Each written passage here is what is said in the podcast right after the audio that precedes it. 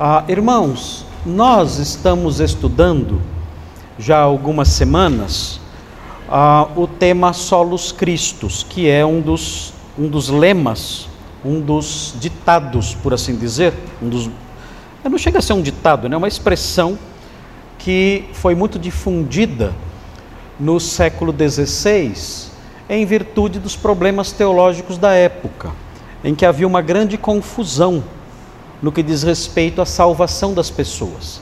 Esse sempre foi a, essa sempre foi a preocupação da teologia ao longo da história da igreja. Como o homem pode ser salvo? Como alguém pode comparecer diante de Deus e ser considerado justo? Esse é um grande problema. As pessoas que eh, têm uma sensibilidade maior em relação às, às questões espirituais, especialmente, elas sofreram muito com isso. Onde eu consigo essa resposta? Eu sei que eu sou um pecador, a minha própria consciência mostra isso, mesmo que eu não saiba ler e nunca tenha lido a Bíblia, eu percebo pelo testemunho da minha própria consciência que eu sou um pecador. E isso faz com que eu me preocupe. Se eu acredito em Deus, isso faz com que eu me preocupe. Como eu posso comparecer diante de Deus e ser considerado justo e receber o seu reino e entrar no seu reino e desfrutar da sua presença para sempre. Como isso pode acontecer? As pessoas, muitas pessoas, elas criam suas próprias respostas a partir de suas percepções, de seus insights pessoais. Muitos dizem assim: olha, na verdade eu não sou tão mal assim. Na verdade eu não sou esse pecador é, que às vezes aí os religiosos é, dizem que nós somos. Eu não sou. Eu nunca matei ninguém. Eu nunca roubei. Se eu não posso fazer o bem, também o mal eu não faço. Então as pessoas repetem esses, esses jargões continuamente como uma espécie de poltrona ilusória para descansar, para deixar o coração descansar.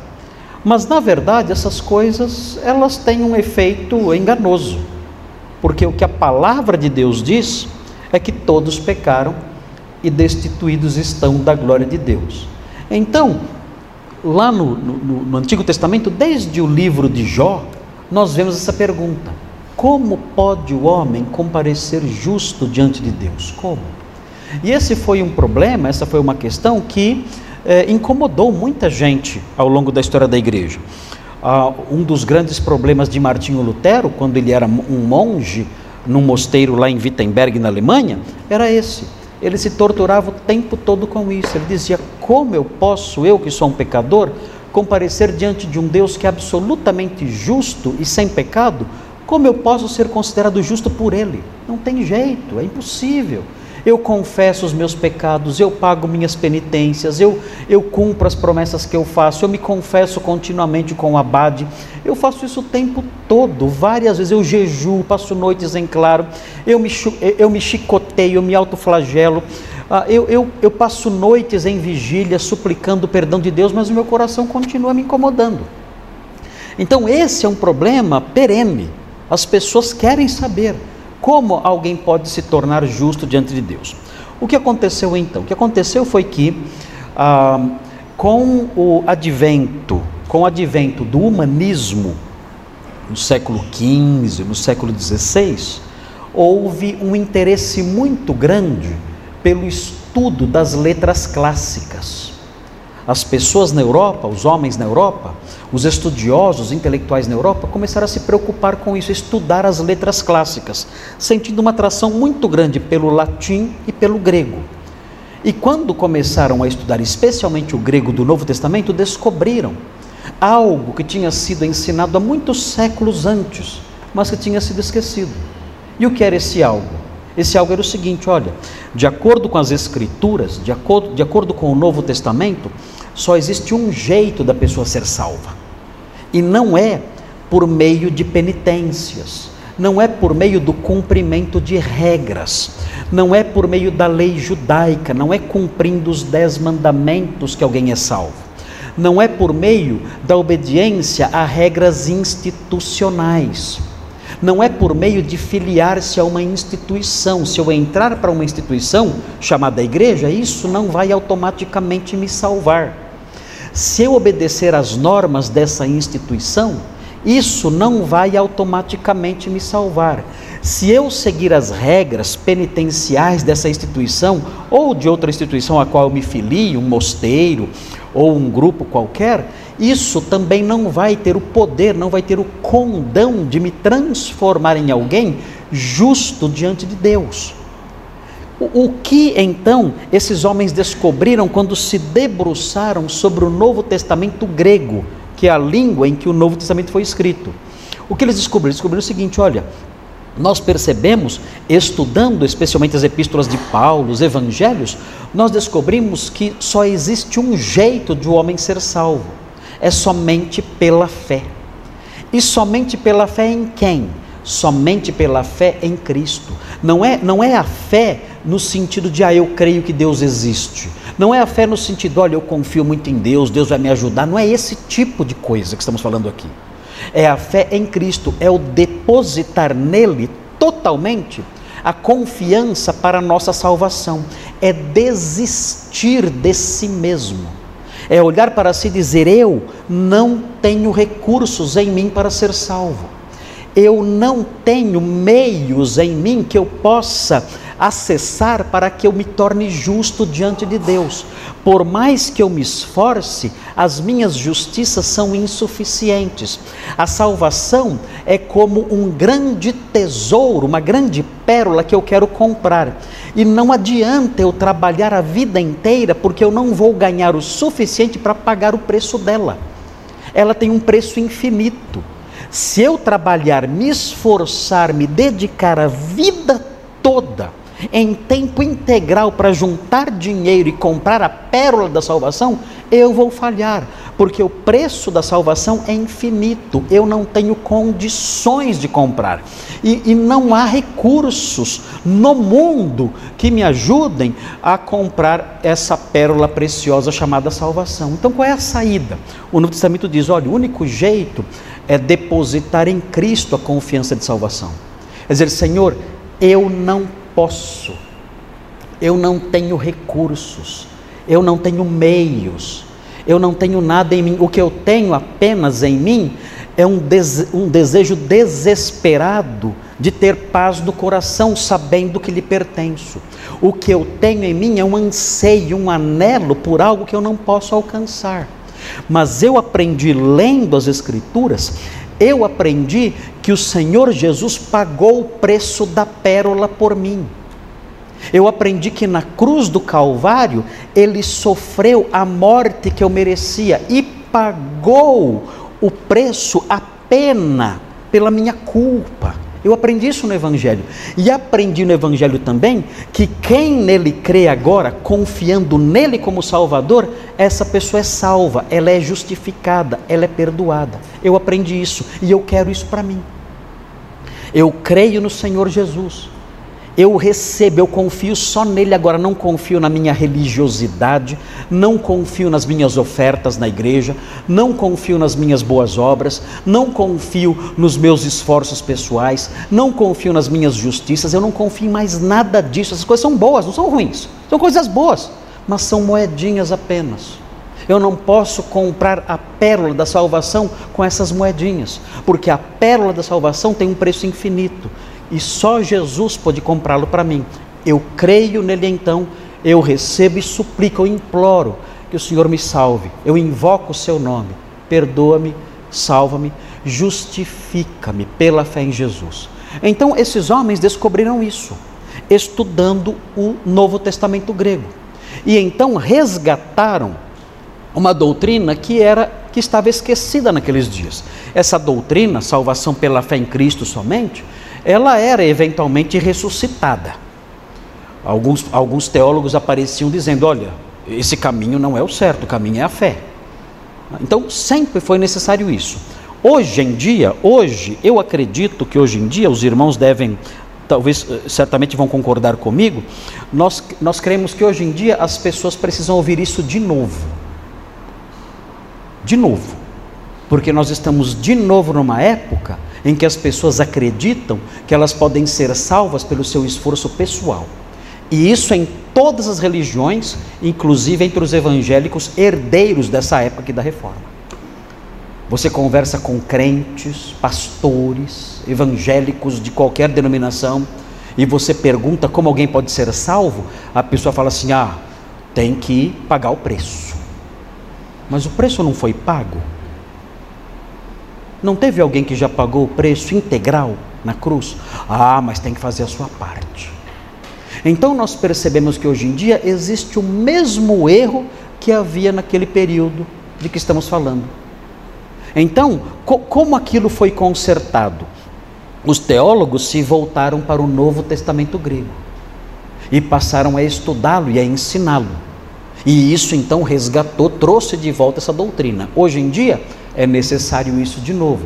Qual é o problema da atualidade? É que quando nós vamos nas igrejas, nós não estudamos mais a Bíblia. Nós estudamos o quê? Os pareceres pessoais de alguns indivíduos. E ficamos pensando de onde eles tiraram essas coisas. E ouvimos sermões de autoajuda, sermões assistencialistas, sermões otimistas em relação ao homem, sermões divertidos, você vai lá para rir bastante cultos de entretenimento, então você vai lá e tem danças e coisas bonitas e teatros e show de luzes, e as pessoas vão lá e falam: "Nossa, hoje, hoje o culto foi demais". É, momentos de emoção em que o pastor muda o tom de voz, reduz um pouquinho a luz e ele começa a falar coisinhas bonitas, todo mundo chora. É, o, é, a, é, a, é, a, manipulação do ambiente. As pessoas manipulam o ambiente para que todo mundo chore. Aí a pessoa chora e fala: Jesus falou comigo. Não falou, não. Você foi manipulado, bobo. Manipularam você. Enganaram você fizeram todo uma, um, um teatro para você sentir emoções e chorar, e você está confundindo isso com a ação do Espírito Santo. Não teve nada de Espírito Santo ali, foi tudo artificial. Quando as luzes apagaram, a sua emoção foi embora e tudo passou.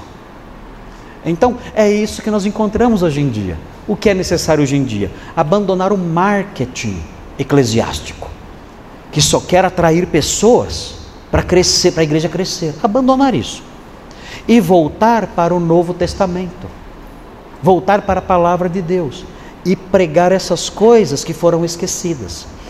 Anunciar essas coisas, porque sem isso ninguém será salvo. Como alguém é salvo? A Bíblia diz: a fé vem pelo ouvir. A, a Deus aprove salvar os que creem pela loucura da pregação. Então, se isso não acontecer, se não houver a pregação do Evangelho, nós teremos apenas pessoas batizadas nas igrejas, não teremos pessoas salvas.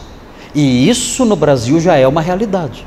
No Brasil nós temos muita gente batizada, mas é um monte. Você tropeça na rua. Você entra no metrô, se você gritar na hora do rush, quem aqui é batizado? Não, meu Deus, todo mundo, até, até os assaltantes do metrô vão levantar a mão. Todo mundo batizado. Agora, pergunte: quem aqui nasceu de novo? Vão olhar para você dizendo: o que, que, o que é isso? Quem aqui reconheceu a sua miséria, pecaminosidade, perdição e vileza, e desesperado se aproximou do Senhor e invocou o seu nome pela fé para ser salvo? Levanta a mão. Vão olhar para você e vão dizer: que é isso? É um ET falando mandarim? É um ET falando mandarim? Não entendi nada do que ele disse. As pessoas não sabem, não entendem, não conhecem o Evangelho. Então nós precisamos resgatar isso. Então o que aconteceu naqueles dias? Naqueles dias apontaram essas verdades. Olha, é somente pela fé em Cristo que alguém é salvo. E quando falamos somente pela fé em Cristo, isso envolve alguns elementos interessantes. Nós cremos que Cristo, quando nós estudamos o Novo Testamento, nós, nós cremos que Cristo atuou como um profeta, é o munus triplex que nós falamos, é a função tríplice de Jesus, que mostra que a salvação é só pela fé nele. Ah, mas quem, quem, quem não sabe disso então está perdido? Não, não é isso. Você tem que crer em Cristo. Você não tem que saber cada detalhezinho. Mas nós estamos explicando aqui por que é somente pela fé em Cristo que alguém é salvo. Porque alguém é salvo somente pela fé em Cristo, pelas funções que ele realizou.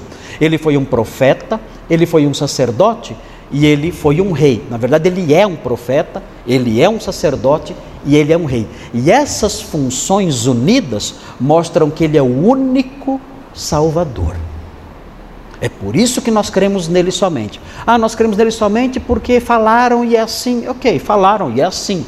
Mas há razões mais profundas. Nós cremos que somente ele é o Salvador porque ele realizou essa função tríplice de profeta, de sacerdote e de rei.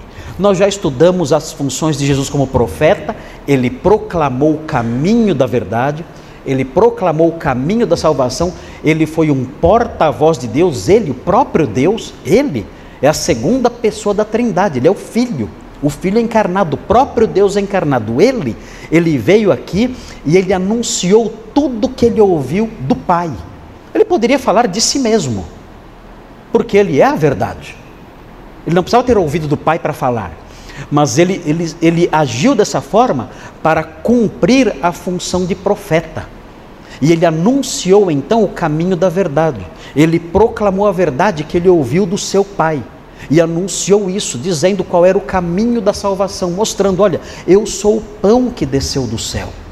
Só existe um jeito de vocês viverem eternamente é comendo da minha carne, é bebendo do meu sangue. O que isso significa? João 6 explica. Você tem que ir até Cristo e crer nele.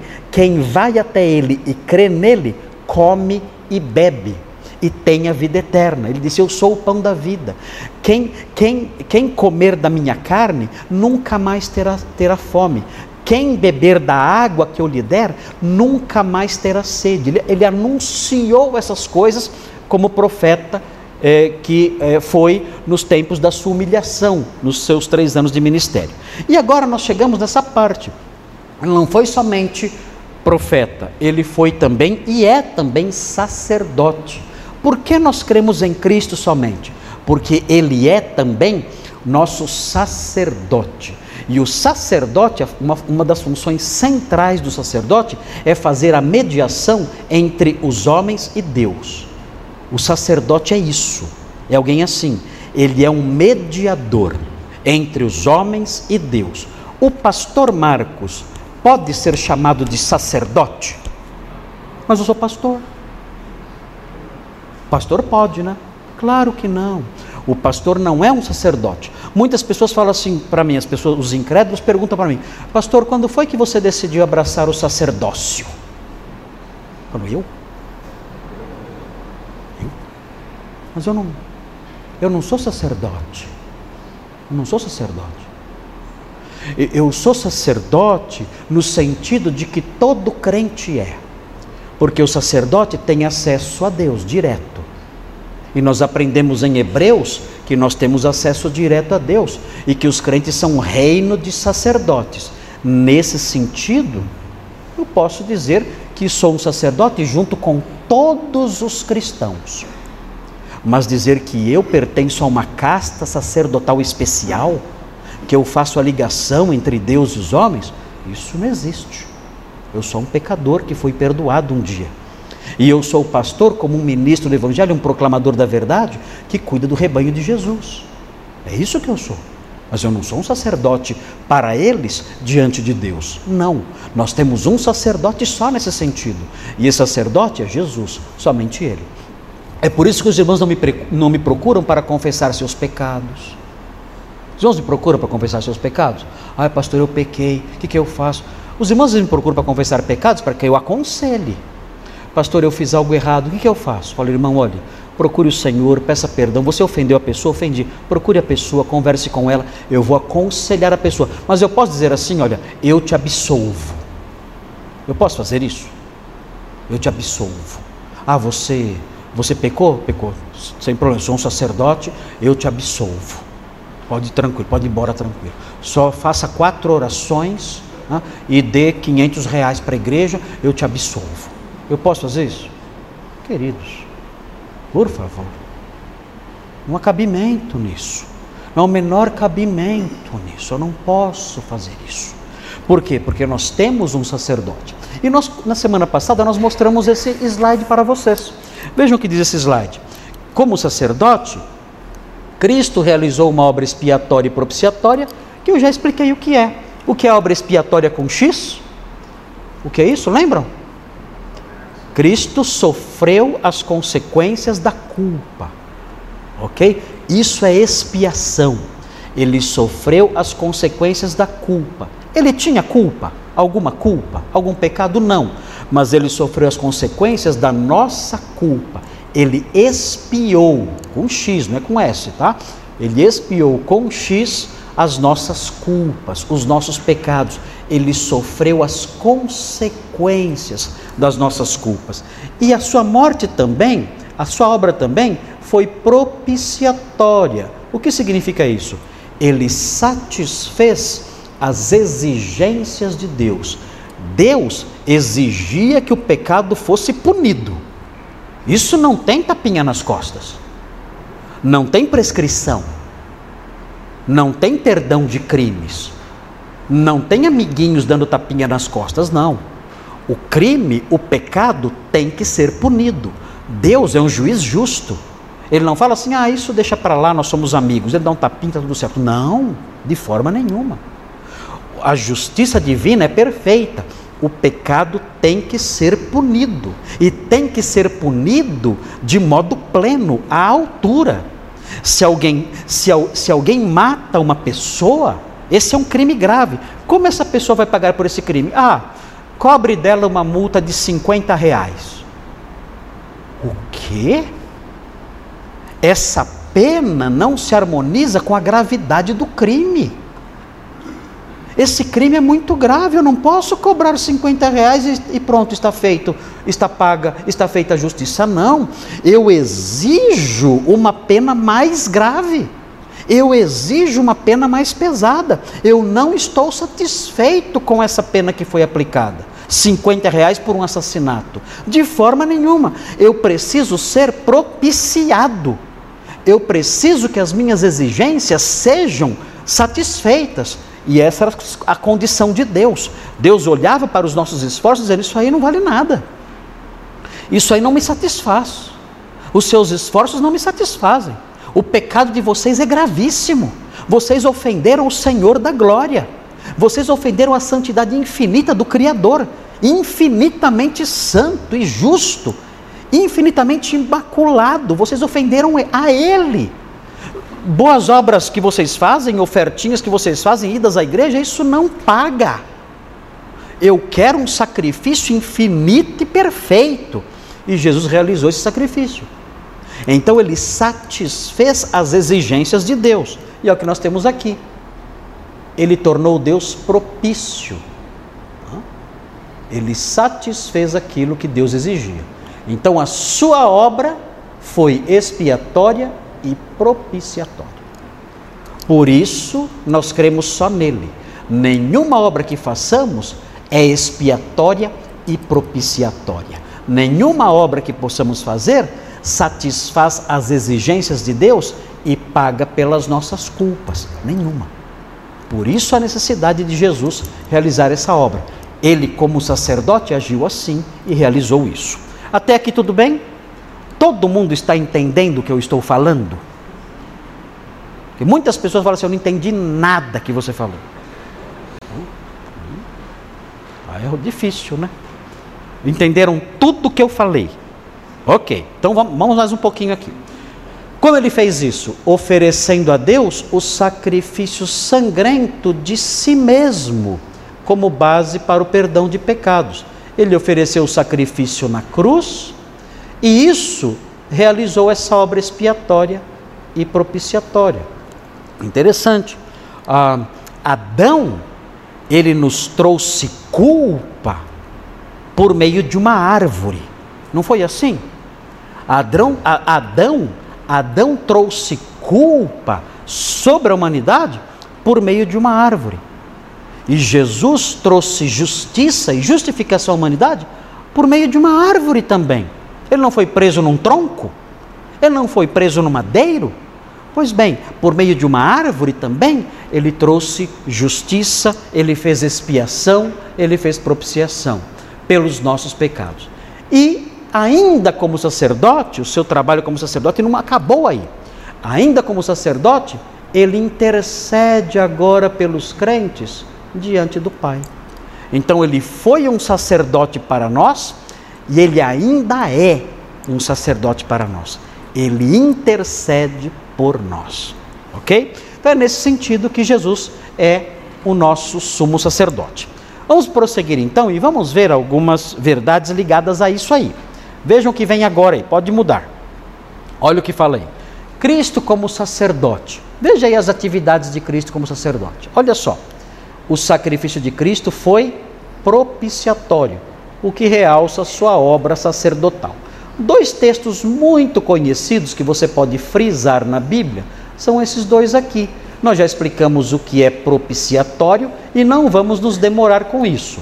Vamos só olhar os dois versículos para que os irmãos possam grifar aí na sua Bíblia. Veja aí, 1 João 2,2. Nós estamos aprendendo a palavra de Deus. Nós temos que aprendê-la. Nós não podemos ir à igreja e voltar para casa apenas descansados ou tendo nos divertido. Não. É gostoso vir à igreja e se divertir. Eu gosto de vir à igreja no momento do cafezinho, no momento do intervalo. Nós conversamos, rimos, brincamos. É muito bom.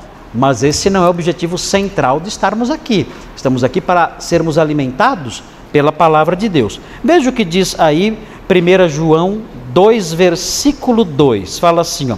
Ele, aqui falando de Jesus Cristo, o justo. Ele, Jesus Cristo, justo, é a. O que, que aparece aí? Propiciação, ou seja, ele é aquele que satisfez as exigências de Deus. Isso é propiciação. Ele é a propiciação pelos nossos pecados e não somente pelos nossos próprios, mas ainda pelos do mundo inteiro. Veja, veja o alcance da propiciação de Jesus. Ele morreu pelas pessoas do mundo inteiro. Há uma grande discussão aí, né? Se ele morreu por cada pessoa ou se ele morreu por pessoas do mundo inteiro. É uma, é uma diferença na, na frase. Né? Ele morreu por pessoas do mundo inteiro ou por cada pessoa que há no mundo. É uma discussão que existe. Mas esse não é o objeto da nossa discussão aqui. Porque existem posições dentro do evangelicalismo que dizem assim: olha, Jesus morreu por cada pessoa que há no mundo. A gente chama isso de universalismo hipotético. Ele morreu por todas as pessoas que há no mundo, mas só salva aqueles que preenchem a hipótese de crer. E existe o calvinismo de cinco pontos, que fala: não, a expiação é limitada. Ele morreu por pessoas espalhadas pelo mundo todo. E João aqui, ele diz isso, que ele morreu não só pelos judeus, mas por pessoas espalhadas por cada tribo, raça, povo, língua e nação. Então há esse debate aí, que é um debate antigo, né? que vem desde o século XVI e que nunca vai acabar. Nunca vai acabar. Então isso continua. Mas o que queremos frisar aqui é essa realidade. Ele é a propiciação pelos nossos pecados. Isso é repetido no 4.10. Veja o 4.10 também. Veja o que diz. Nisto consiste o amor. Acharam aí? Olha o que é o amor. Nisto consiste o amor, não em que nós tenhamos amado a Deus, mas em que Ele nos amou. Olha que lindo isso. Quem tomou a iniciativa no problema que havia entre Deus e o homem? Quem tomou a iniciativa de fazer as pazes? Hã? Deus. E nós? Nós fazemos o quê? Nós só corremos, né? Agostinho falava: Ó oh, filhos de Adão, com que habilidade vocês fogem daquilo que pode só lhes fazer o bem. Olha que coisa linda. Ó oh, filhos de Adão, com que habilidade vocês fogem daquilo que só lhes pode fazer o bem. É verdade isso. Ele tomou a iniciativa. Ele veio nos buscar. Lembram de Adão no Éden quando comeu o fruto? Quem buscou quem? Quem buscou quem no Éden? Quem lembra? Hã? Adão correu para os braços de Deus dizendo: "Ai, Senhor, eu fiz, o, eu cometi o pecado". Ele fez, Adão fez isso? Não. O que, que ele fez? Hã? Ele se escondeu. Olha que bobo, né? Se escondeu. Quem, quem saiu dizendo: Adão, onde estás? Deus. É Deus sempre buscando. Me lembra de Jesus falando: O filho do homem veio buscar e salvar o que se havia perdido. Sempre Deus tomando a iniciativa de vindo aqui buscar. Quando Israel era menino, eu o amei, e do Egito chamei meu filho. Eu o atraí com cordas humanas, com laços de amor, eu atraí para mim. Deus tomando a iniciativa sempre. E aqui nós vemos isso. Nisto consiste o amor, não em que nós tenhamos amado a Deus, nós não. Nós, nós queríamos distância. Distância. Converse com os incrédulos. Quer nem saber. Se você começar a falar de Deus para o incrédulo, ele vai fechar a cara.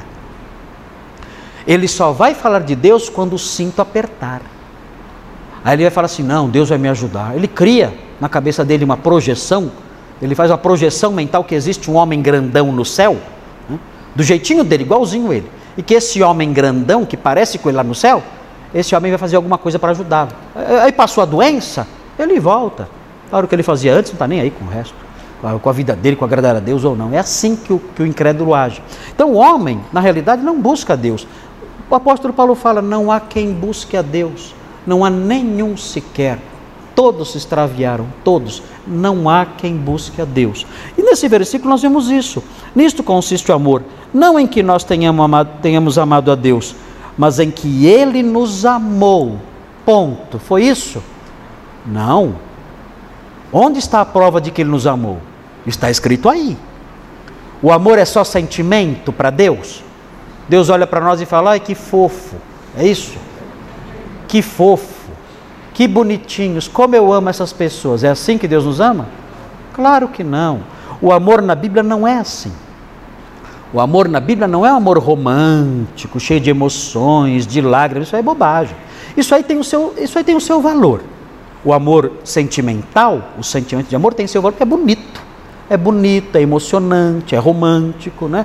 O sentimento de amor que há no coração da gente é algo poético, é algo até gostoso. Mas isso, esse sentimento não esgota o conceito de amor na Bíblia. Na Bíblia, o conceito de amor vai além disso. Na Bíblia, o conceito de amor sai do coração e vem para as mãos. A pessoa que ama, ela faz alguma coisa, ela não fala só. O amor na Bíblia sai do coração, sai da boca e vem para as mãos. Ele não fica falando, eu te amo, eu te amo, eu te amo, ah, eu sinto, eu choro. Tudo bem, é bonito falar eu te amo, e é, é, bom falar isso, e nós dizemos isso, quem não diz isso tem que aprender a dizer. É bonito sentir, o sentimento é bonito, somos seres marcados por sentimentos, somos humanos, e na nossa personalidade, a sensibilidade emocional é presente, tem que existir o sentimento de amor, mas nada disso esgota o amor verdadeiro. O amor verdadeiro não é só da boca e nem só do coração. O amor verdadeiro vem para as mãos, ele faz algo. Mas ele não faz qualquer coisa, ele faz algo que custa. Não é qualquer ação. Ele, ele, ele, ele não realiza um ato que não lhe custa nada. Não. O amor verdadeiro realiza um ato que custa alguma coisa. O amor verdadeiro dá prejuízo para você. Dá prejuízo. O amor verdadeiro envolve um sacrifício é, oferecido muitas vezes para quem não merece. Já viram o amor dos pais? Como que é? O filho não merece nada é um baita de um safado, desobediente, não estuda, não trabalha, rebelde, sem educação, ofende os pais. O que, que os pais fazem? Se precisar, eles cortam o braço e dão para ele. Não é só boca, não é só sentimento, é sacrifício. Sacrifício para quem não, para quem não merece. Isso é o amor da Bíblia. O amor da Bíblia é isso, é um sacrifício para quem não merece. E nós vemos isso nos pais. Os pais amam desse jeito. Você fala, meu Deus, se eu fosse essa mãe, eu, botava esse moleque para fora. Não bota. Se eu fosse essa mãe, eu dava um. Nossa, eu, eu, eu matava esse moleque. Tanto, tanto bater. Eu deixava, eu deixava preso. Se eu fosse o pai, eu deixava preso. Mas o pai não consegue. Ele vai lá, ele paga, ele vende a casa dele e paga o que o filho fez para tirar o filho daquela situação. É assim. O filho merece? Claro que não. Mas o amor age assim. É terrível isso. Agora vejam, vejam como Deus provou o seu amor. O texto prossegue. mas em que ele nos amou. E a prova disso qual foi? Ele enviou o seu filho. Você enviaria seu filho para morrer por um inimigo seu? Hã? Quem aqui enviaria o seu filho? Eu tenho três filhas. Vocês que têm filhos, você enviaria o seu filho para morrer de modo sangrento e cruel nas mãos dos seus inimigos para beneficiá-los, para livrá-los de uma punição? Você enviaria seus filhos para morrer no lugar de um criminoso, para que o criminoso fosse liberto? Quem faria isso? Levante a mão. Eu não, eu não faria, eu vou levantar. Quem, quem seria capaz de saber que um criminoso está condenado à morte e dizer: não, esse criminoso me odeia, é meu inimigo, mas eu vou enviar o meu filho para morrer no lugar dele. Quem faria isso? Irmãos, isso é. Isso é um, é um amor insano, desculpem, mas isso na minha cabeça não entra. Não tem cabimento. Não tem, e, e o meu amor é humano. É um amor humano. Eu jamais, eu jamais, eu, irmãos, eu jamais sequer cogitaria a hipótese de pegar uma das minhas filhas, a, a, a, a Isabela, a Helena, a, bom, a Sofia acho que eu mandar. Não, a Sofia também não. Sofia também não. Eu seria incapaz de pensar em dizer, olha, está aqui a minha filha, é, pode, pode, pode, pode é, aplicar a pena de morte a minha filha para libertar esse facínora, esse estuprador, esse assassino, esse criminoso. Está aqui a Sofia, minha filha, para morrer no lugar dele. Estou entregando para que ela sofra as consequências do que ele fez. Faz sentido para vocês isso? Irmãos, eu tenho que ter um amor por aquele criminoso que não dá para explicar. E a Bíblia diz que Deus fez isso. Ele entregou o seu filho para pagar pelos nossos crimes. Existe amor maior do que esse? Alguém conhece algum exemplo de um amor maior do que esse? E isso, isso deveria fazer com que nós, que somos os criminosos beneficiados, nos ajoelhássemos diante de Deus dizendo: Senhor, se o Senhor tirar minha comida, minhas roupas e minha casa, ainda assim eu te devo. Se o Senhor tirar tudo de mim, minha saúde, minha comida, minha família, meus bens, minha casa, tudo, se o Senhor tirar tudo de mim, ainda assim eu lhe devo, eternamente eu lhe devo. Eu não, não tem como, não tem como pagar a sua expressão de amor por mim. Então, são essas coisas que nós aprendemos quando estudamos Cristo como sacerdote. Se a igreja não entender isso, como é que a igreja vai orar? Senhor, eu tenho direitos. Já viram a gente fazendo isso? Eu, qual é o, qual é o verbo? Eu reivindico. Olha, olha, se eu fosse Deus por um minuto, acho que ia mandar um raio assim do céu, uma pessoa que fala uma bobagem dessa. Porque é absurdo isso eu reivindico, eu determino, eu que você, você, você não tem noção do que você está dizendo, você não tem o, men o, menor, o menor grau de noção de com quem você está falando. Cale essa boca, cale essa boca, pare de falar, emudeça. Você está diante do Deus infinito, do Deus infinitamente amoroso que deu seu filho por nós. Cale essa boca. É assustador o que nós vemos hoje em dia. Fruto do que? Da imensa mentira que é ensinada por aí fora. Quando nós nos aproximamos da palavra de Deus e a estudamos, tudo muda na gente. Nós vamos para casa e dizemos: Senhor, eu, eu vou morrer te servindo eu vou passar a eternidade te louvando. Porque o que o Senhor fez por mim, por amor de mim, não dá para medir. Eu nunca vou entender. É um amor insondável, é um amor infinito. É, a, a profundidade, a largura, a altura dele é, não, não, não tem dimensões. Não tem como medir isso.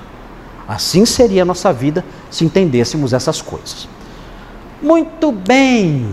Podemos prosseguir? Entenderam tudo? Entenderam tudo até aqui? É bom ser crente? É meio chato. Assim. Hã? O que vocês acham? É bom, né? É bom saber essas coisas. Como isso nos enche de alegria, né? Eu olho para mim e falo, Marcos, você, você é muito ruim. E mesmo assim, o Senhor me salvou. O Senhor me salvou, tem misericórdia de mim. Então isso traz alívio para a gente. Nós, nós não compreendemos a, a imensidão do amor de Deus. Não, não compreendemos. O apóstolo Paulo fala que ele orava para que os crentes entendessem o amor de Cristo que excede todo entendimento. E é isso mesmo. O amor dele por nós excede todo entendimento. Vamos ver o próximo item? Olha lá. O sacrifício sacerdotal de Cristo foi, e já falamos aqui, né? Foi substitutivo. Nós chamamos isso de morte, quem sabe? Morte vi, vicária, violenta. Morte o quê? vicária. Letra A ou letra B? Vicária ou Foi violenta, né? A morte vicária. Morte vicária.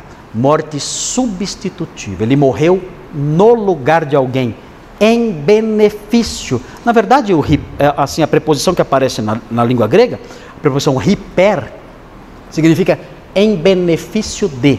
Ele morreu em benefício de alguém. Vamos então ver Romanos 8,3, mas nesse texto de Romanos 8,3, é, as traduções ficaram, as traduções mais literais, ficaram um pouquinho truncadas e não dá para entender muito bem. Na minha tradução aqui, de Romanos 8,3, é, é, é, eu não gostei da tradução porque ela ficou, ela ficou é, obscura. Não sei se vocês perceberam aí, olha só, eu vou ler aqui. Porquanto o que fora impossível à lei, o que foi impossível à lei? Conceder salvação, justificação. Isso foi impossível, a lei não pode fazer isso. No que estava enferma pela carne, como assim a lei estava doente? A palavra enferma, astenés. Astenés é fraqueza. Era uma, a, a lei, ela foi enfraquecida pela nossa carne. Porque assim, a lei é boa e forte, mas quando entra em contato conosco, ela se enfraquece. A, a, a lei diz assim: não cobiçarás. Aí nós ouvimos isso. Quando nós ouvimos isso, isso nos dá força para não cobiçar, certo? É o contrário. A gente é tão ruim, né? a gente é tão perverso, quando a gente ouve isso, dá vontade de cobiçar. Ou seja, a nossa carne, a nossa natureza pecaminosa, enfraquece a força da lei. Já viram criança? Quando você fala assim, ó, não põe a mão aí. Na, ah, ela já fica assim o tempo todo. Você pode encher o quarto de doce. Doce, sorvete, brinquedos. Você fala, você só não pega isso aqui, ó. Você põe lá. Você pode mexer em tudo. Só não pega isso aqui, tá bom? Ela nem vê o resto, ela só fica assim.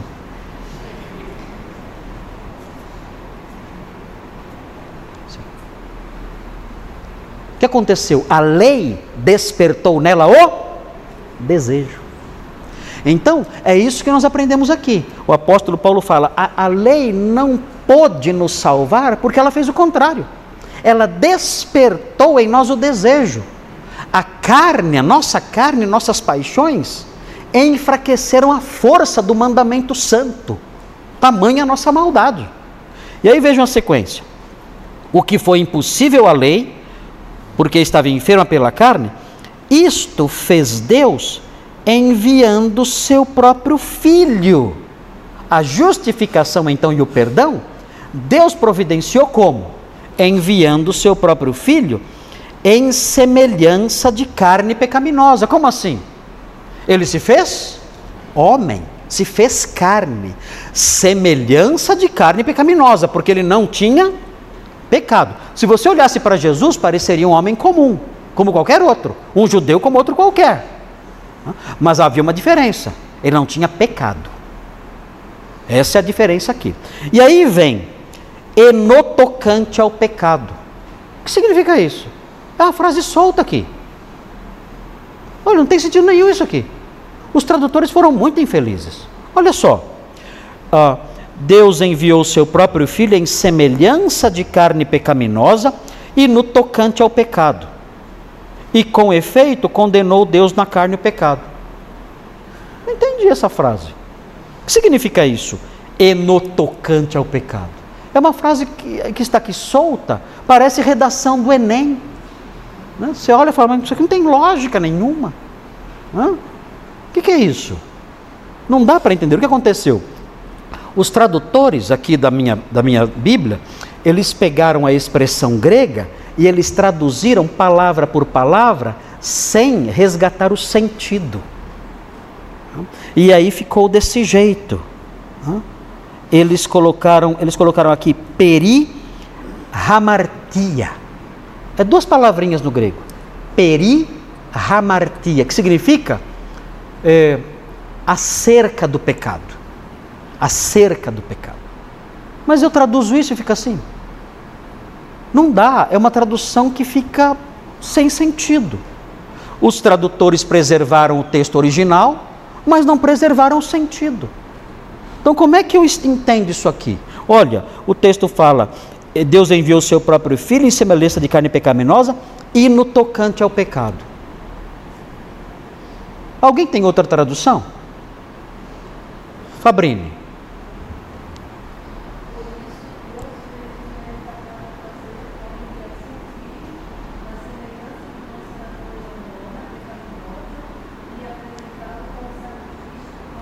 Ah, olha como, olha como, que tradução é essa aí?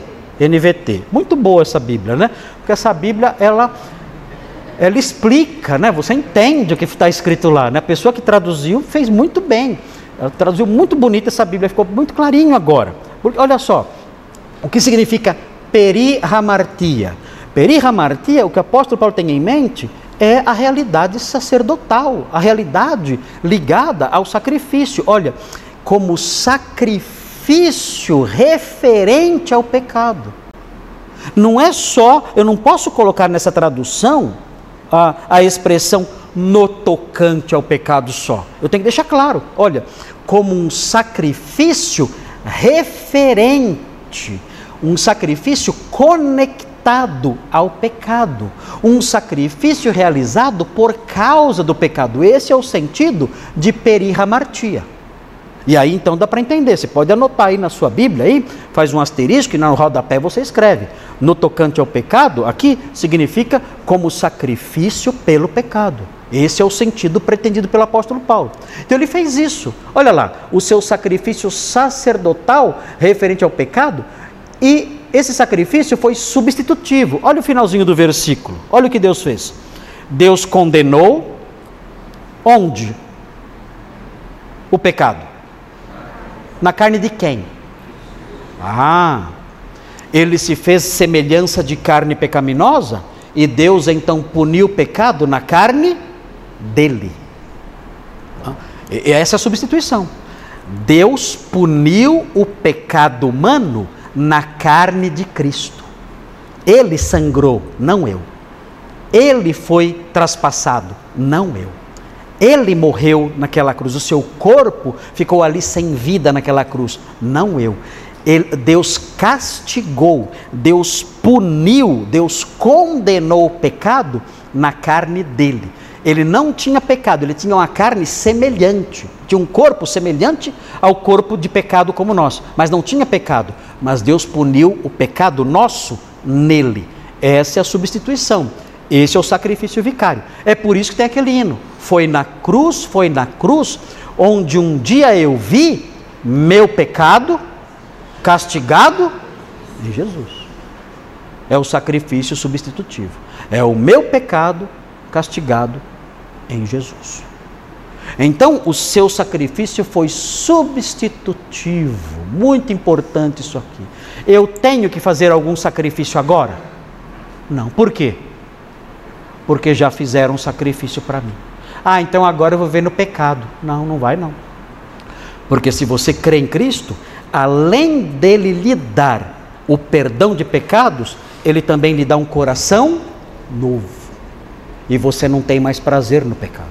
Se você conhece algum crente que fala, ah, eu creio em Cristo, fui salvo e pula na lama, não é crente, não.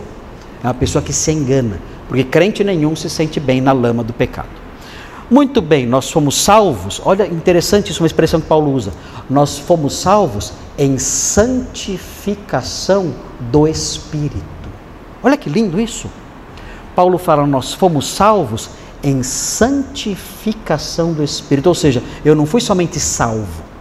Quando eu fui salvo, eu fui santificado. Eu mudei. Então, isso é importante aprender. Eu sou salvo pela fé somente, mas essa fé me santificou. Eu me tornei uma pessoa diferente. E por último, hoje, que não vai dar tempo de falar tudo, depois nós vamos entrar em Hebreus, né? Aqui na semana que vem, que fala sobre Cristo se compadecendo das nossas fraquezas. Mas antes vamos falar sobre isso aqui, porque depois Hebreus vai entrar a questão do, do, do sumo sacerdote Melquisedeque que é um tema interessante que a gente vai aprender também no próximo slide. Mas hoje nós vamos até aqui, ó. O sacrifício de Cristo foi aceito por Deus. Muito importante isso aqui. Tem, eu vou dizer já, já por quê. Veja Efésios 5, Efésios 5, que existem umas coisas estranhas sendo ditas às vezes, que não, não dá para entender de onde tiram essas coisas, né? Mas vamos tentar corrigi-las. Veja o que diz Efésios 5:2. Olha só. Fala assim: Efésios 5:2. E andai em amor, como também Cristo nos amou e se entregou a si mesmo por nós, como oferta e sacrifício a Deus. Olha o finalzinho. Em aroma suave. O que significa uma oferta de aroma suave? O que significa isso? uma oferta de aroma suave. É uma oferta que tem um cheiro bom e agradável. A oferta oferecida a Deus deveria ser agradável a Ele. É claro, Deus não tem nariz. Né? Não é esse o sentido. Né? Ah, que cheiro bom de churrasco. Não é isso. O sentido é uma oferta que Ele se agrada. Ele sente o aroma desse, desse, desse sacrifício e ele se agrada desse sacrifício. Vocês lembram daquele salmo, Salmo 19, que fala assim: Que as palavras dos meus lábios e o meditar do meu coração sejam agradáveis na tua presença, Senhor, rocha minha e libertador meu? Esse salmo, Salmo 19, ele usa a linguagem, a linguagem sacerdotal. Quando ele fala, as palavras dos meus lábios e o meditar do meu coração sejam agradáveis, essa palavrinha agradável vem do contexto de sacrifícios. Então a ideia que ele evocava era a seguinte: eu quero pegar os meus pensamentos e as minhas palavras e quero colocar no seu altar. E eu quero colocar fogo nas minhas palavras e nos meus pensamentos. E eu quero que de, desse sacrifício de palavras e pensamentos suba até o céu um aroma suave. Então é isso que, que esse salmo tem em mente. É como se as palavras e pensamentos fossem um sacrifício, e quando Deus sente o cheiro de sacrifício, ele se agrada. Então é interessante isso. Deus tomar cuidado com as nossas palavras e pensamentos, porque nós queremos que elas sejam agradáveis a Deus, nem sempre são. Eu tenho que tomar muito cuidado com as minhas palavras, com os meus pensamentos, para que elas não sejam né, coisas que desagradam a Deus. Muito bem, porque eu falei que esse tema aqui é importante, porque é assim, existe, isso não é assim dito por, por hereges do diabo, nada disso. O que existe é uma tendência, é uma tendência de crer que quando Deus olhou o sacrifício de Cristo, ele teve nojo de Jesus. Ele viu, porque na hora que ele estava lá, todo o pecado do mundo caiu em cima de Jesus. Jesus ficou imundo. Jesus ficou ali imundo na cruz. E Deus olhou aquilo, e Deus teve nojo e virou as costas. Aí Jesus gritou: Por que me desamparaste, ó Deus? Ah, então foi isso que aconteceu. Tem até, é, é, dá até para fazer um filme, né? Eu, alguns falam, eu já ouvi falar alguém, alguém falando assim: olha, foi, houve um rompimento na trindade. Né? Eu vou tacar, eu pensei, eu vou tacar isso aqui. Na cabeça de quem falou isso. Né? Houve um rompimento na trindade nessa hora, porque o filho nunca havia separado do pai. Naquele momento houve um rompimento na trindade e Deus viu aquela imundícia e teve nojo e virou a cara. E Cristo, não, não vire a cara para mim. E ali ele morreu lá abandonado. Gente, isso é uma tolice imensa. Isso não aconteceu.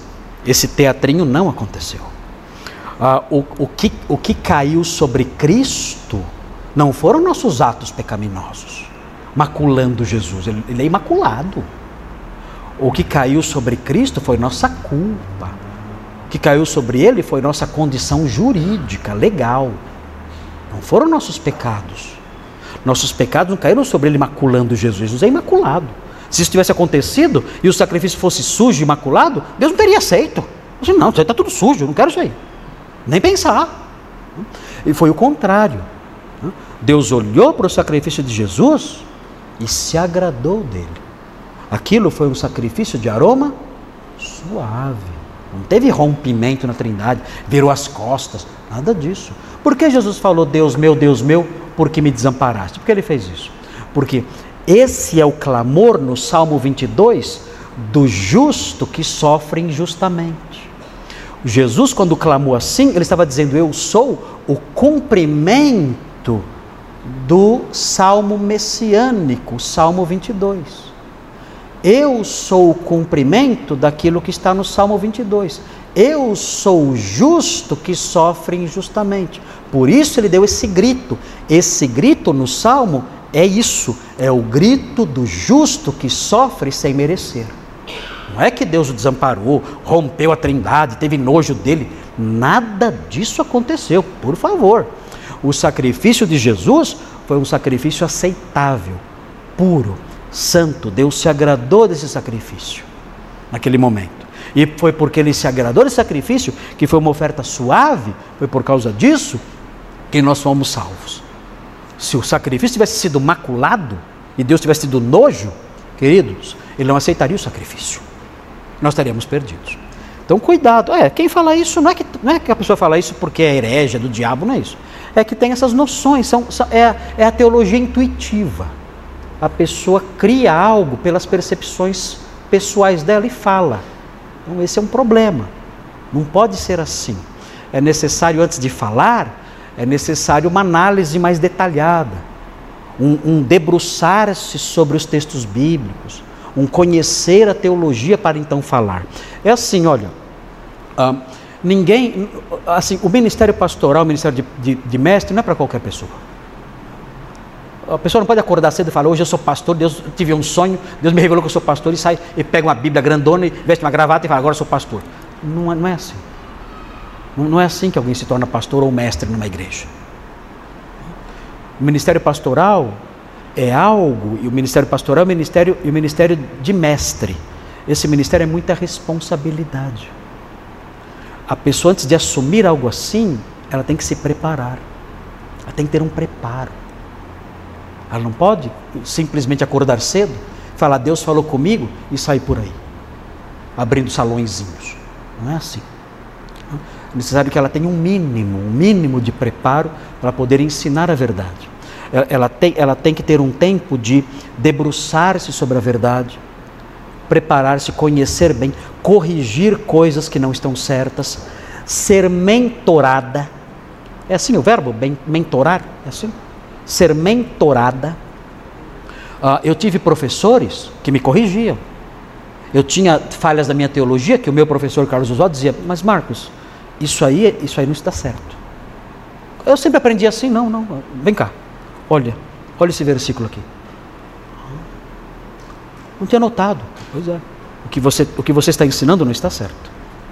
Corrija isso, porque isso não é correto. Então é necessário isso, jovem ter um tempo assim, sendo mentorado por alguém mais experiente, conhece mais, melhor preparado. E, e, e esse trabalho, o trabalho pastoral, é um trabalho cujo preparo não cessa nunca. Nunca. Os pastores e mestres da igreja, eles têm que estudar continuamente, eles sempre têm que estar lendo seus livros e se preparando. Eles não podem subir no púlpito e dizer o que acham que é. Ou, ah, Deus falou comigo e sai falando qualquer bobagem. Qualquer pensamento que tem fala que é Deus que revelou. Isso é, isso é enganação, isso é mentira. Se eu tenho um pensamento, quem falou que isso veio de Deus? Eu da minha cabeça. As pessoas fazem isso, transformam seus pensamentos humanos em revelações inerrantes e infalíveis. E aí ensinam a igreja com base em suas intuições pessoais, frequentemente absurdas, tolas, enganosas. Então nisso nós não confiamos. Então todos os pastores e mestres, desde os, desde os professores de crianças, os mestres de crianças, até os pastores eh, da liderança da igreja, devem sempre se preparar para não ensinar coisas que não são corretas. E ter a humildade, eventualmente, de dizer: olha, o que eu disse na semana passada não estava certo, eu vou corrigir agora. E corrigir. Tem que fazer isso. Então, cuidado. Hoje em dia as pessoas são até bem intencionadas, mas sem preparo ensinam que é errado. Muito bem, queridos, na semana que vem nós vamos olhar para esse outro item aqui e outro slide, tem só mais um sobre sacerdócio, né? Olha aqui, esse aqui que fala bastante do livro de Hebreus, né? Hebreus aqui, ó. Hebreus aqui, Hebreus aqui, é muito Hebreus. E é um livro difícil. Nós, nós demoramos sete anos para terminar o estudo de Hebreus nas quartas-feiras. Sete anos estudando Hebreus. Eu não vou ficar sete anos aqui falando sobre esse slide. Mas o que estou dizendo para vocês que é um livro difícil. É um livro que, para entender, tem que estudar bastante. Mas nós vamos então ver isso aqui rapidinho na próxima semana. E aí, logo depois, em seguida, vem a parte que eu mais gosto. Eu gosto dessa parte aqui, ó. Eu não sei porquê, eu gosto tanto dessa figura aqui, ó. Rei. Eu penso em Jesus sempre como rei. Eu gosto dessa imagem. Ele assim, bem poderento mesmo, assim, com um cetro na mão, né? uma coroa, governando. Eu acho essa figura extraordinária. Eu não vejo a hora de vê-lo assim. Eu não vejo a hora de encontrá-lo desse jeito. Eu não, eu, eu, claro, nós vemos Jesus como sacerdote, Legal, né? Sacerdote tal. Né? Tá bom. Né? É, profeta, joia também. Mas quando fala rei, me dá um, um sentimento assim de, de grandeza tão, tão maravilhoso. Eu, eu, eu quero, eu quero vê-lo no trono, ali sentado, aquele trono gigantesco, com seu cetro de ferro, com seus olhos de fogo. Eu, nossa, eu não vejo a hora de ver isso. Eu não vou nem chegar muito perto. Ficar meio, se ele olhar para mim, eu vou, ai, ai, ai, ai, ai, ai, ai. Porque é, é uma figura muito majestosa. Eu acho lindo isso aqui. Então a parte que eu mais gosto é isso. E, e eu acho, eu acho que todo crente tem que ter essa figura muito forte na cabeça. Ele é rei. Porque se eu tiver essa figura bem forte gravada na minha cabeça, eu vou ser obediente. Ah, você vai? Ah, não vou não, porque eu não quero. Não, peraí, mas. Você vai na igreja hoje? Ah, não, não estou afim, não, peraí, eu tenho um rei. O que, que o rei quer? Bom, o que o rei quer é, pensando bem, eu vou mesmo. Eu vou. Mas está chovendo, não, mas eu vou. Não, mas tá, inundou tudo, não, mas eu, eu tenho uma canoa aqui. Eu, não, mas Guarulhos desabou, não, mas eu, eu. Por quê? Porque isso. Eu tenho um rei. A vontade dele supera a minha. Tenho um rei. Ele é dono de tudo que eu tenho de tudo que eu sou. Ele é dono da minha agenda. Ele é, ele é dono dos meus pensamentos, das minhas palavras, das minhas decisões. Ele é dono de tudo. Ele manda em mim em tudo. Ele fala, eu faço. Ele é meu rei. Eu acho demais essa figura aqui. E é verdade isso. Isso não é uma ilusão. É verdade. Eu tenho um rei. Nós vamos aprender isso aí nos próximos, nas próximas aulas.